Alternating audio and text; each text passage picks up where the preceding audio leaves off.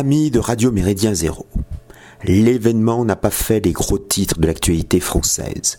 Seuls quelques sites de réinformation l'ont évoqué, alors qu'il se déroule à quelques heures de voiture de Paris. Depuis juin 2022, les Pays-Bas connaissent une impressionnante agitation rurale. On parle même de révolte des agriculteurs. En réalité, cela fait trois années, dès l'automne 2019, qu'une jacquerie inouïe secoue l'autre pays des fromages. Les Pays-Bas sont le deuxième exportateur agricole mondial.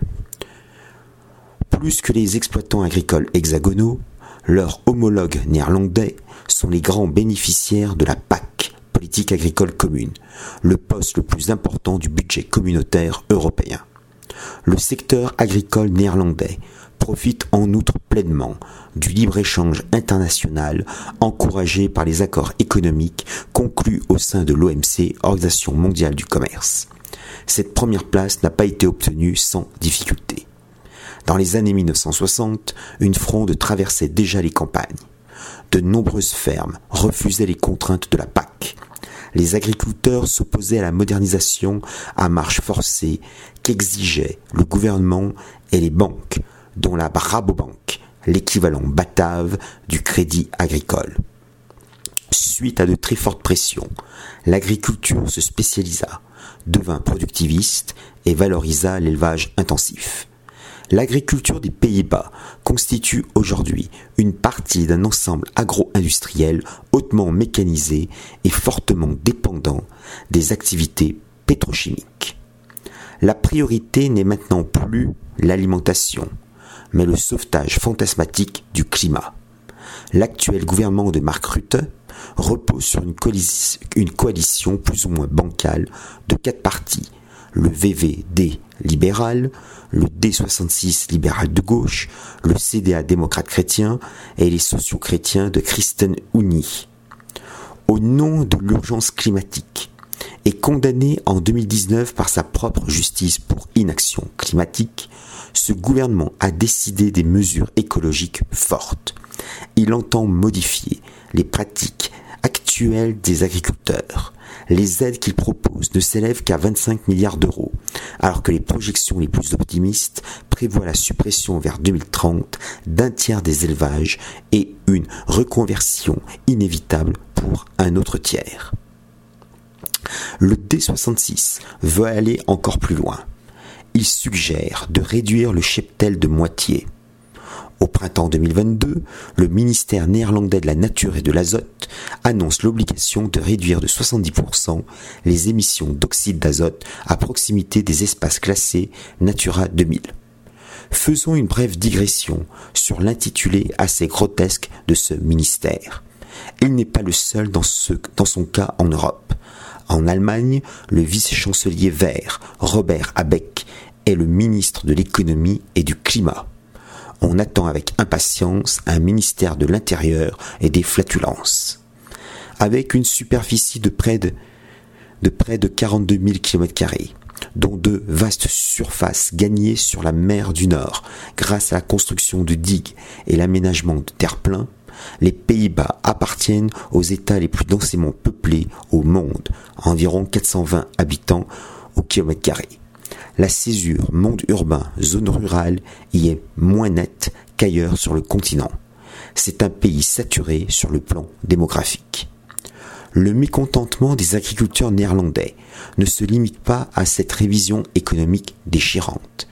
Il complète d'une part une vive colère des covido-sceptiques. Des émeutes contre la vaccination, le port du masque et le confinement ont éclaté dans les centres urbains ces dernières années, en particulier dans des contrées réputées pour leur rigorisme calviniste. Il se nourrit d'autre part de l'exaspération croissante des flux migratoires. Dans tout les protestations se multiplient contre l'ouverture de centres d'hébergement pour les immigrés, y compris désormais dans les campagnes. Les autorités néerlandaises ne cachent pas leur préférence à l'égard des étrangers clandestins. L'excellent blog de Lionel Ballan nous apprend qu'elles vont leur donner près de 730 millions d'euros supplémentaires et ordonner aux municipalités de mettre à la disposition des demandeurs d'asile environ 20 000 maisons peu de Néerlandais sont propriétaires de leur domicile. Les contestataires bloquent les centres névralgiques de fret et les infrastructures de transport plutôt que de manifester inutilement dans les rues. Laxiste envers la pègre halogène experte dans les trafics de drogue, le gouvernement néerlandais se montre intraitable, arrogant et implacable. Le 5 juillet dernier, des policiers ont tiré contre des manifestants. À part ça, Mark Rutte condamne la politique de Viktor Orban. De grandes consciences morales autoproclamées, avec avec le gros salaire qui va avec, ont réclamé dans leurs interventions médiatiques le recours à l'armée contre les agriculteurs révoltés. Les mêmes applaudissent bien sûr les révolutions de couleur de l'hyperclasse cosmopolite. Les tensions sociales ont une répercussion politique notable.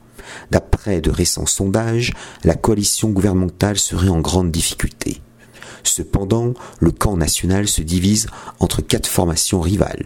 Le PVV de Gerd Wilders, JA21 d'Adrien Debourg, le Forum pour la démocratie de Thierry Baudet et les nouveaux venus nationaux libéraux du Belang van Nederland. Pour l'heure représenté par un seul député, le BBB, Mouvement Agriculteur Citoyen, fondé en octobre 2019, pourrait remporter une vingtaine de sièges. De sensibilité agrarienne de centre droit, le BBB parie sur une alliance entre les exploitants agricoles en colère et les citoyens mécontents. N'oublions pas enfin le maintien des fondamentalistes protestants calvinistes du SGP, parti politique réformé. L'échéance des prochaines élections législatives est assez lointaine puisqu'elles sont prévues pour 2025. C'est dommage, car les populismes auraient pu fort bien se manifester avec fracas au pays des tulipes. Salutations flibustières